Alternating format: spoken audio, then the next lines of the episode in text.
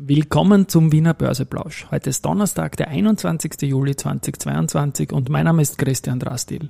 Am Freitag und am Montag werde ich einen Reverse Move mit meiner Kollegin Allison vorbereiten. Heute gibt's aber wieder ganz normal Market and Me. Hey, here's Market and Me. Podcasting for Equity.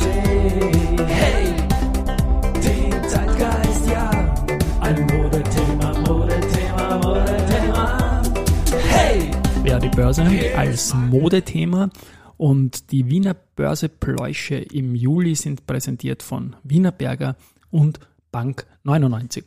Stichwort Bank 99.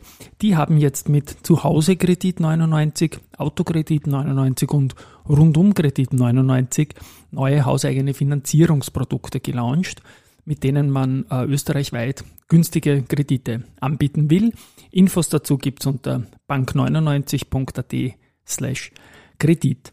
Äh, ja, als ich das hier einspreche, ist es äh, 13.22 Uhr und der ATXDR ist bei 6.261 Punkten. Das ist ein Plus von 1,11 Prozent zu gestern, geschuldet vor allem der BAWAG, die fast 7 Prozent im Plus liegt, die Bohr mit 2,3 Prozent und die erste Gruppe mit ebenfalls 2,3 Prozent gefallen auch. Bei der BAWAG hat es gute Zahlen gegeben und das löst halt diesen Kurssprung aus. Auf der Verliererseite haben wir die Cap-Streife mit minus 3 Prozent die SBO mit minus 2% und Frequentis mit minus 2%. Ein All-Time-High gibt es im Rosinger Index gegen die allgemeine Marktentwicklung. Und da darf man dem Gregor Rosinger gratulieren. Zuletzt haben wir gesagt, dass mit VIG und Unica wieder zwei Titel, wenn gleich gering gewichtet, im Roskix-Index enthalten sind. Ebenfalls kleine Geschichte schreibt momentan die AT&S, die jetzt den achten Tag im Plus ist, zurück über 50 Euro und nur noch ganz, ganz knapp unter Altem High. Muss man auch mal schaffen. Ich habe mit dem Wikifolio Stockpicking Österreich da eine, in den letzten Dip hinein eine Zusatzposition gekauft und jetzt aber mal von 44,95 auf 50,50 50,10 war es, sorry, ein bisschen weniger, aber mehr als 11 Prozent in wenigen Tagen da Gewinne mitgenommen. Gewinne ist AT&S auch Social. Denn auf LinkedIn hat man jetzt die Zahl von 20.000 Followern äh, überboten. Ebenfalls noch eine kleine Anekdote aus dem Sport. Äh, FC Barcelona hat er den Lewandowski gekauft und hat jetzt ein W-Problem. Das geht so, dass äh, die mit dem Braithwaite, dem Stürmer aus Niederlanden, nur einen Spieler im Kader hatten bis jetzt, der ein W im Nachnamen hat. Und der Lewandowski hat gleich zwei. Und die verkaufen jetzt natürlich viele Lewandowski-Leiberl. Und es fehlen ihnen die Ws, aber um den Nachnamen zu bedrucken, weil es im Spanischen keine Ws eigentlich gibt. Gibt schon, aber kommt so gut wie nicht vor. Siehe, kein einziger Spanier mit einem W im Nachnamen in dem großen Kader. Und jetzt gibt's da halt einen Delay, weil man für Lewandowski zwei W braucht, obwohl der alles andere als ein W im Fußball ist. Sondern ich freue mich, dass der dort kickt und würde mich auch freuen, wenn er es den Bayern via Barcelona ausrichtet, was er kann.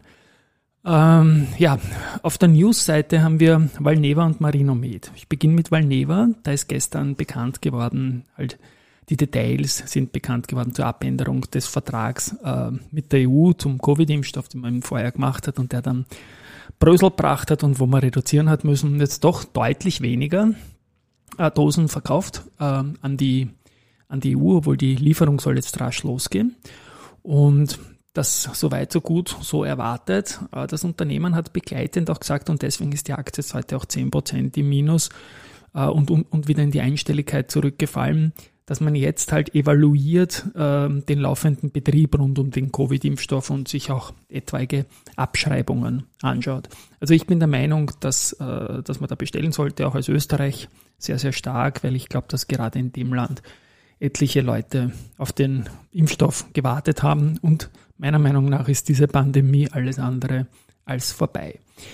Marinomed, die machen meiner Meinung nach was Kluges. Die haben so einen Finanzierungsstil mit Wandelanleihen, wo man dann immer wieder die Nachrichten bekommt, dass gewandelt wird und 5000 neue Aktien, ein bisschen mehr als 5000 dann reinkommen. Äh, das verwässert natürlich die Altaktionäre und jetzt hat der Vorstand gesagt, stopp, äh, wir schaffen das momentan auch ohne dieses Programm, wir setzen es aus und wollen eigentlich auf diesem Kursniveau keine Verwässerung haben, ist meiner Meinung nach ein Zeichen der Stärke.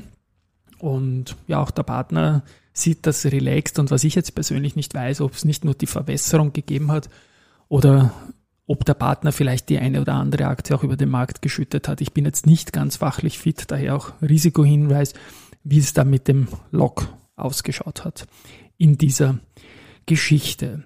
Ja, und sonst wollte ich eigentlich nur noch erzählen, dass ich in dieser Woche am Freitag äh, noch einen ganz normalen Podcast morgen machen werde und am Sonntag den englischen werde weitgehend ich sprechen statt der Allison.